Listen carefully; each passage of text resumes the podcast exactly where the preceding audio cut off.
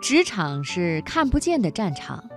有太多时候我们都还不知道是怎么回事，就起了炮灰。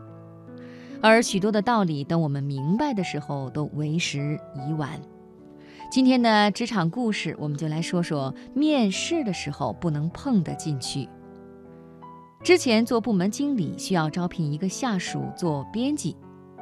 ，HR 那个时候忙得半死，建议我自己找找人脉，自己招招看。我那个时候年轻也傻，就真的自己在豆瓣论坛上发了一个招聘帖子，留了一个邮箱地址，一天之内收到了一堆的简历。很多邮件的题目都看着很动人，于是我点开一个标题写着“希望可以给我一个机会”的邮件，看了一下简历，专业不太对口，也没怎么写过稿子，附件上还贴了一张他美图秀秀过的照片。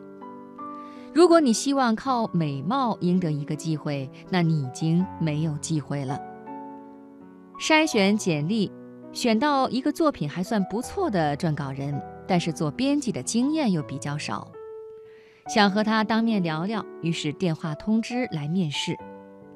我当时年轻，没有太多的面试经验，所以面试都是让我的直属领导去面试，我负责协调工作。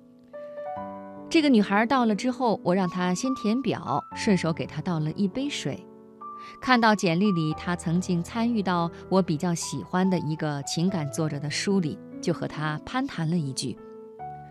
结果她的第一句话就把我给惊着了。她说：“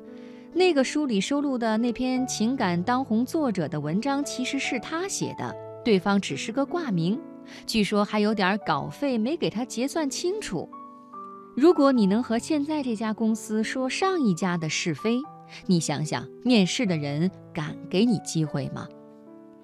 后来我自己做了部门领导，也学着自己去当面试官。去年增设了新媒体岗位，需要面试新媒体编辑。HR 对这个不太懂，问我有没有朋友可以介绍，这样快而且直接。于是我就在几个微信群里喊了一嗓子，收到了几份简历。看也不看，直接转给 HR 去筛选，让他们去安排面试。印象里有一个三十多岁的小伙子，来面试的那一天，感觉像是没洗脸，胡子拉碴的。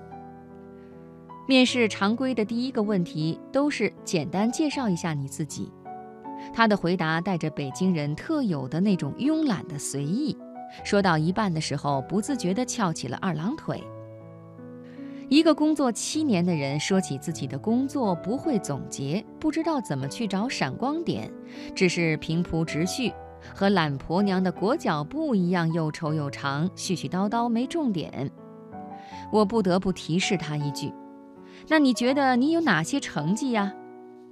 他特别不自信，一会儿说还是过去的平台好，一会儿又说选题都是同事做的，他帮忙而已。总之，听下来就是他好像啥也没干，都是在帮忙。我很想说一句：“麻烦你把你的同事介绍给我吧。”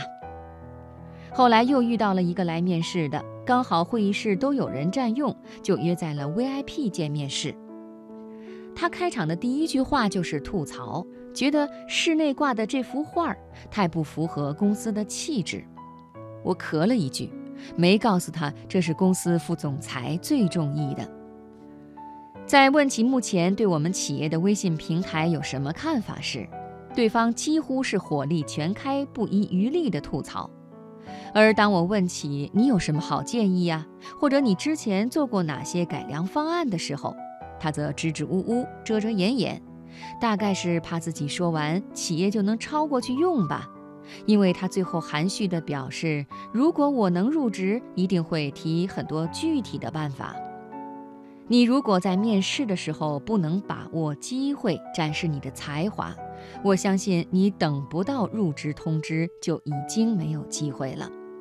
谁会需要一个情商略低、只会吐槽提意见的人呢？